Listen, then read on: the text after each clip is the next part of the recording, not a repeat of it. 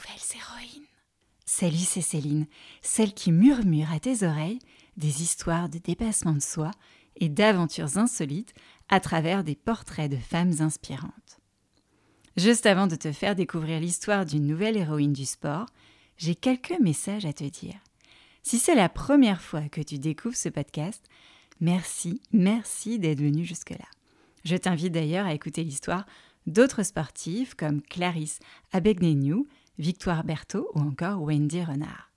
Aussi, tu peux m'aider à faire grandir le podcast en mettant 5 étoiles et un avis sur Apple Podcast. Demande à tes parents, ton grand frère ou ta grande sœur de le faire aussi et parle-en à tes professeurs, tes camarades de classe et pourquoi pas ta directrice d'école. Allez, assez de blabla, il est temps de te partager cet épisode qui va te faire grimper tout en haut des sommets. C'est parti, j'appuie sur le bouton play et te souhaite la bienvenue dans le monde surprenant de Solène Pierret, championne du monde de para-escalade. Il était une nouvelle héroïne, Solène, qui était née contre l'avis des médecins. Elle n'était pas plus haute qu'une mangue dans le ventre de sa maman que les parents de Solène apprenaient que le bras droit de leur fille n'allait pas grandir. Dans le jargon médical, l'absence de formation ou de développement d'un membre s'appelle souvent une agénésie. C'est un trouble de l'organogenèse. Mais tout ce charabia n'est que purement médical et sans prescription. Dans le ventre de sa maman, Solène s'agrippait de toutes ses forces pour voir le monde. Et ses forces étaient déjà extraordinaires. Les parents de Solène, eux, n'avaient jamais imaginé qu'elle ne le voit pas ce monde. Alors ils laissèrent les médecins baragouiner entre confrères sans leur prêter plus attention et rédigèrent eux-mêmes leur ordonnance. Solène est née, la troisième sœur d'une famille de quatre enfants. Une fratrie, pas si discrète que cela quand il s'agissait de se déplacer à Fontainebleau, la ville à côté de la forêt, à côté de Paris, où se trouvait sa première maison dans la prairie. Derrière ses frères et sœurs, Solène était toujours la plus silencieuse et s'évertuait à faire comme eux. Elle les suivait partout, même jusqu'à la Via Ferrata où ses parents aimaient grimper l'été. La Via Ferrata, ça n'a rien d'espagnol, mais plutôt italien. Ça veut dire voie ferrée. Attends, me diras-tu. Les parents de Solène l'emmenaient marcher en culotte courte, pas de couche sur des rails de train. Ben non, elle n'était pas cheminot, mais elle cheminait déjà haut. Une via ferrata, c'est un itinéraire aménagé dans une paroi rocheuse, équipé avec des câbles, des échelles pour t'aider à avancer. Une randonnée sur des rochers comme fait le chamois ou le dahu dans sa montagne.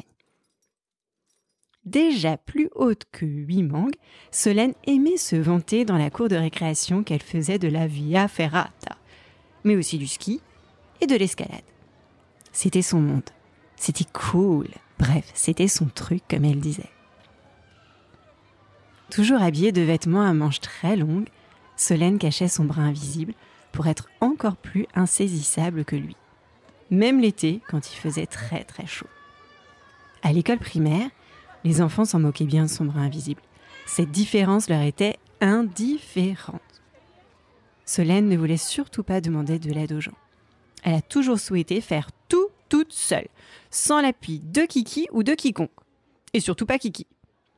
Faut quand même s'imaginer qu'avec une pince en moins, de nombreux gestes de la vie quotidienne sont moins faciles qu'il n'y paraît. Nouer ses lacets, ou remonter la fermeture éclair de son anorak, ou tout simplement réussir à faire une tour Eiffel en capla. Sa maman s'en inquiétait particulièrement et ignorait bien comment Solène allait se débrouiller. Et pourtant, Solène, face à chaque nouvelle action, trouvait sa solution. Et sa maman l'observait imiter ses frères et sœurs à sa manière. C'est moi qui fais toute seule. Au ski, quand il s'agissait d'attraper le tire-fesse du popotin pour descendre la piste pas bleue des Schtroumpfs par bleu et de la tenir jusqu'à la fin, Solène s'agrippait de toutes ses forces et ne criait pas à l'aide. Plus grande que petite à l'adolescence, Solène était plus fleur bleue que la schtroumpfette et se rêvait avec des amoureux fictifs. Imaginer qu'un garçon tombe amoureux d'elle lui semblait être un rêve inaccessible, tout cela parce qu'il lui manquait un bras. Souvent, plus ses enfants grandissent vers l'âge adulte, et plus ils ont tendance à se méfier des différences. À l'adolescence en particulier, le moindre petit rien peut devenir prétexte à un rejet violent. Pas de bras, pas de chocolat. Entendras-tu souvent? Il était très facile pour Solène de rejeter la faute sur sa malformation. Un jour au collège, alors qu'elle reçut dans son casier le mot d'une copine à qui elle avait confié le prénom du garçon dont elle était amoureuse, Solène put lire en lettres noires. Es-tu bien sûr qu'il aimera les manchots?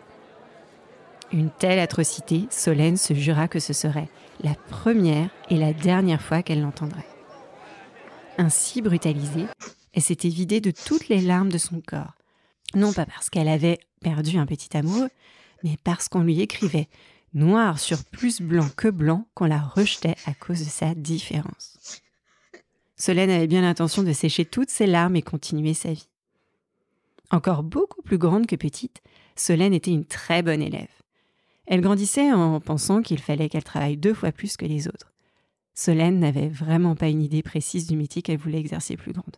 Elle aimait les mathématiques et les sciences. Alors, petit à petit, elle se dirigea vers des études d'ingénieur, un peu comme toute sa famille, même si elle rêvait secrètement d'être pilote. Dans son école, il y avait une spécialité pour devenir architecte, qui intéressait beaucoup Solène. Instant promo, si tu veux en savoir plus sur le métier d'architecte, tu peux écouter l'histoire de Rita. Ses études pour devenir architecte rappelait à Solène toutes les fois où petite, elle réagençait sa chambre avec sa sœur ou encore construisait des villages en pommes de pin dans la forêt.